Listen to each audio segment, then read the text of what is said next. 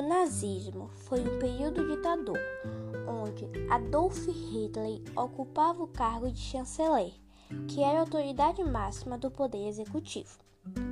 O nazismo começou a partir de uma crise política e econômica na Alemanha. Após os cidadãos perderem suas esperanças na lei da democracia, começaram a apoiar Hitler sendo a maioria que fazia parte da camada influente no governo, no exército e na alta burguesia. Os alemãos viam os judeus como os causadores da perda da Primeira Guerra Mundial. Hitler os odiava e tinha como objetivo exterminar os homossexuais, negros, intelectuais, literários, deficientes e principalmente os judeus. Os judeus se concentravam na Polônia, que era o alvo do ditador na Segunda Guerra Mundial. Os judeus, coitados, eles foram torturados, decapitados, queimados e eram forçados a trabalhar incessantemente em campos de concentração criados a mando do ditador. Teve como consequência a morte de muitos inocentes, tanto nos campos quanto na Segunda Guerra Mundial.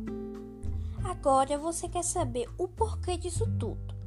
Então, Hitler nunca foi bem sucedido na vida, tanto na carreira de pintor quanto no exército.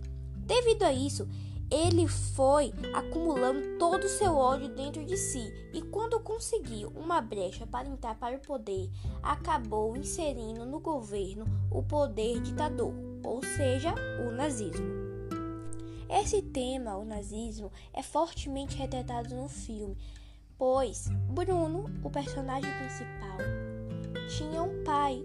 O pai dele era chefe do exército alemão e tinha no fundo da sua casa, ou seja, no jardim dos fundos, onde sua mãe proibia Bruno de ir, um campo de concentração onde vários judeus eram obrigados a trabalhar, tanto lá quanto na casa. Os judeus eles eram exterminados com seus corpos queimados ou então a máquina de vapor, onde eles eram incinerados com gases tóxicos. Os judeus eram submetidos ao cárcere e não podiam sair de dentro do campo de concentração, pois caso contrário eles seriam mortos a fuzilada, ou seja, eles pegavam as armas de fogo e matavam os judeus caso eles tentassem escapar do campo de concentração. Ou seja, eles morriam de um jeito ou de outro. Falando agora nos dias atuais, podemos perceber isso nas perseguições religiosas. Podem não existir em, na maioria de todo, na maioria do mundo, né, de todos os países. Mas ainda alguns países que têm perseguição religiosa, que têm a ditadura como foco político e podemos destacar